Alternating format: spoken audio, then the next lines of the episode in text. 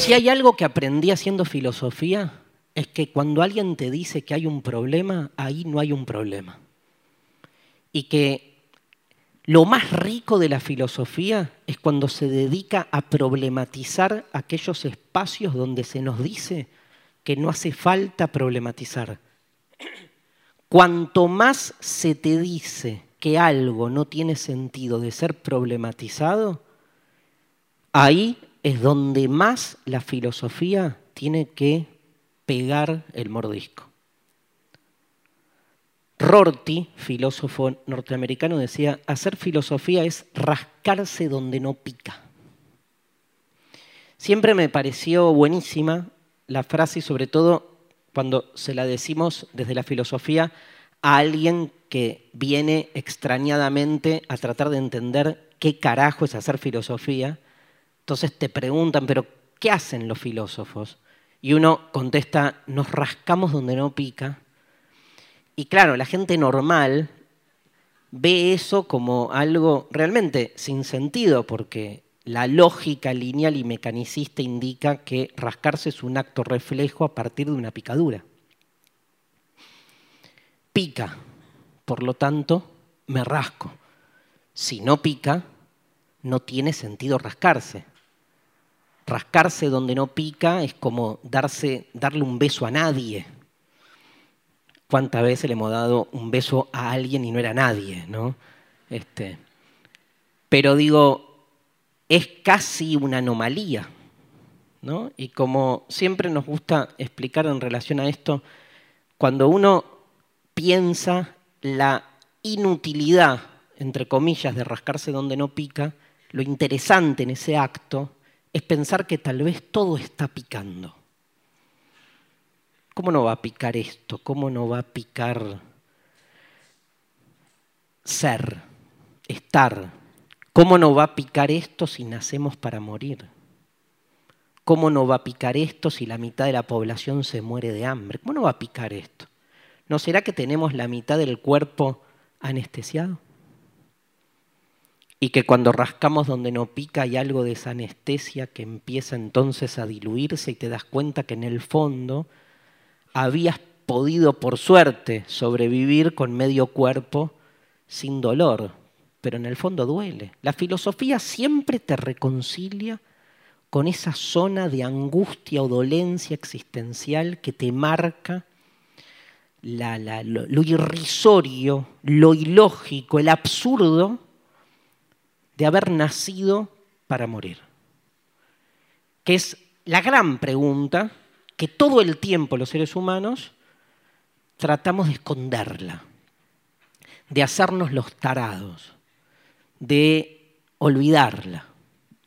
Y para olvidar esa condición finita, hacemos las cosas que hacemos, o sea, ir a la escuela, tener amigos, enamorarnos, ir a la cancha, tener patria, tener hijos, tener identidad. La identidad parecería ser casi un salvavidas para no caer en esa conciencia angustiante, tremenda, absurda, de que la cosa en el fondo, fondo, fondo, no tiene fondo. Porque si tuviera fondo, nada, listo. Todo estaría de algún modo ya, ya cerrado, ya explicado y se, eh, digamos, se devaluaría nuestro estado de ánimo así de perplejidad. Por eso la filosofía es, es, provocativa, pero es provocativa en ese peor sentido. Se rasca donde no pica y entonces lo que parecían ser los problemas contemporáneos, de repente no lo son. Y empiezan a irrumpir otros problemas que dábamos por normales, por funcionales y que no valía la pena. Por ejemplo, en este curso vamos a dedicarle una clase entera a pensar filosóficamente el fútbol. ¿Sabían? Está en el programa. Entonces, cuando pusimos fútbol, tuvimos algunas reacciones como diciéndonos, che, qué al pedo, una clase sobre fútbol y un comentario, no importa de quién, que fue bueno, pero la mayoría de las asistentes al curso de filosofía son mujeres y a las mujeres no les interesa el fútbol. Mirá si no hay que hacer filosofía. mirá si no hay que hacer filosofía con ese tipo de reacción primaria, que es ya ¿no? asociar desde una distinción de género ciertos, este, ciertas prácticas como propias de, de una identidad sexual por sobre otra. ¿Qué se juega ahí? Ahora, claramente, estamos absolutamente urgidos por ver si San Paoli logra o no logra constituir el equipo, si la derrota del Barcelona, no, todos los diarios hablan de eso. Eso es lo actual. Todos los diarios se preguntan, ¿sí? Para el que no sabe, Messi juega en un equipo que se llama Barcelona. Barcelona ayer ¿sí? lo dejaron afuera de la Copa, de la Champions League, ¿sí? Eh, muy pocos argentinos, entre ellos yo, queremos que pierda Barcelona siempre, sobre todo porque somos hinchas de un equipo que perdió una final con el Barcelona y la tenemos acá, digamos. Este, pero todo el mundo que se pregunta si esto le hace bien o no le hace bien a la selección argentina que Messi haya quedado afuera de la Copa. Y por ejemplo, un diario de los importantes, de los nacionales, este, leí hoy eh, dos columnistas, así como copando la mitad del diario, uno diciendo, esto le hace bien a la Argentina. Y el otro diciendo, esto es lo peor que le pasó a la Argentina. No a la selección argentina, a la Argentina. O sea, evidentemente, parecería ser que estos dos periodistas creen que el fútbol y en este caso la selección argentina representa lo argentino. Uno dice qué horror, pero tienen razón. O sea, qué horror.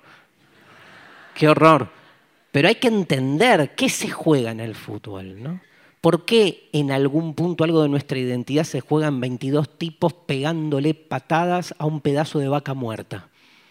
Quiero entender eso y logrando que esa vaca muerta se meta en el arco del otro casi como una situación de vejación y penetración del otro.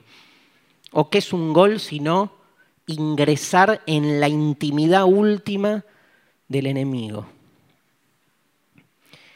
Che, que gana romper las pelotas, andá y disfruta el mundial, ¿no? ¿Viste la gente que te dice andá a disfrutar el fútbol? Es como ir a disfrutar la guerra. O sea, tenés que ser medio morbo. ¿No? Porque estás disfrutando la violación, básicamente, la vejación del otro. Disfrutas mucho el gol que haces. ¿Y qué pasa con la otra mitad que la está pasando mal? Entonces miren si no se puede hacer filosofía ahí. Ahora, es como perder el tiempo hacer filosofía de eso. De nuevo, ¿de qué habla la filosofía cuando habla de lo contemporáneo? Parecería que no debería hablar de estas cosas y sí de otras. ¿De qué tiene que hablar y acá viene por ahí, este, eh, quiero dar un, salto hacia atrás, ¿no? que es cuando la filosofía tiene que hablar de cuestiones de actualidad. ¿Cómo tiene que hablar? Por ejemplo, digamos, si hay que hablar de fútbol, como hice yo recién, hay que buscar algún filósofo que habla de fútbol. Ponele, ¿en algún texto de Kant se habla de fútbol? Y no. Primero, el fútbol no existía en la época de Kant. Ok, pero entonces, ¿qué es un abordaje filosófico del fútbol? Porque les cuento, a mí como a muchos colegas nos llaman todo el tiempo para que hablemos desde la filosofía y opinemos, ¿no? Hoy, por ejemplo, me llamaron a la mañana de una radio para que opine sobre por qué los granaderos llevaban banderas españolas. ¿No? ¿Vieron? Bueno, los que no, no importa no se perdieron de nada. Y entonces, digamos, uno dice, ¿y por qué la filosofía tiene que hablar de esto? Y si tiene que hablar de esto, ¿desde qué lugar? Digo, llamen a un historiador, llamen a un politólogo. ¿Por qué a un filósofo? ¿Y qué tiene para decir la filosofía? O sea, fíjense qué loco. Lo que tiene que hacer la filosofía es ir a los textos de Kant y ver cómo desde los textos de Kant o de Platón o de Kierkegaard podemos encontrar algún dispositivo conceptual que nos ayude o nos sirva para entender los granaderos con las banderas españolas o este, la derrota del Barcelona. Ahora, ¿cómo encontrás en la crítica de la razón práctica de Kant un concepto que te permita hablar de la derrota del Barcelona. Hay que hacer un ejercicio muy creativo. Y lo hacemos. ¿Y saben qué? Se logra. Muchos dirán, es todo chamullo esto. Sí, somos lenguaje. Somos chamullo.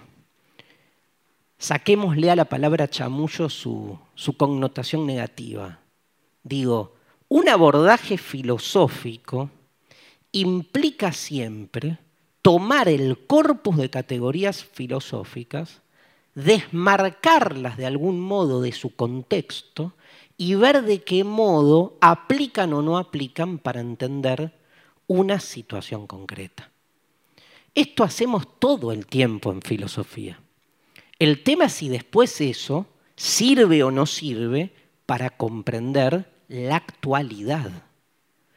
Cada vez que a un filósofo o a cualquiera de ustedes que quiera abordar filosóficamente un tema de actualidad, se le pregunta por un tema de actualidad, nos estamos corriendo de la agenda cotidiana y estamos tratando de provocar una distinción en el modo en que preguntamos sobre la actualidad. Si no, somos uno más, somos periodistas. Somos, digamos, aquellos que todo el tiempo trabajan la actualidad. Ahora, ¿cuál es la diferencia de la filosofía? Dice por ahí una definición famosa que la filosofía es la búsqueda de los fundamentos de todas las cosas.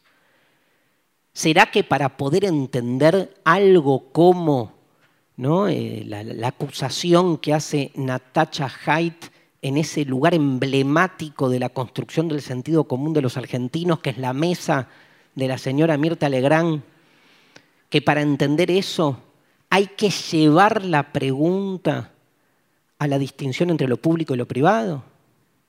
¿Hay que llevar la pregunta a la distinción entre el derecho y la justicia? ¿Puede alguien decir lo que quiera y acusar a quien quiera? Habrá que llevar esto a la relación entre el lenguaje y la voluntad. ¿Por qué alguien habla y todo el mundo escucha? Habrá que llevar esto a esa relación tan patológica que tenemos con nuestros ídolos. Y entonces nos encanta que esos referentes públicos sean acusados de algún modo de lo peor de lo que se puede acusar. O sea, habrá que discutir la pedofilia. Imagínate que cuando llegaste a esa pregunta, cambió el tema, este, a nadie le importa más Natacha Haidt, Mirta invitó a otros seis invitados, y el problema de la actualidad ya es otro. O sea, en algún sentido, la propuesta que tiene la filosofía siempre es retardada siempre es desde la demora. La filosofía es un ejercicio de demora del pensamiento. No resuelve. Al revés, busca frente a cada acontecimiento analizar, ir a sus contornos, a sus fundamentos, a sus umbrales. Pero el mundo va volando. Y cuando te preguntan en una radio por el caso Natacha Haidt y vos estás hablando sobre las fundamentos últimos de la psicología evolutiva para entender la pedofilia, te cortaron. Porque bajó el rating o porque es otra la lógica. ¿no? Ahora es muy interesante ver por qué la palabra de la filosofía entonces es una palabra que no garpa para entender actualidad.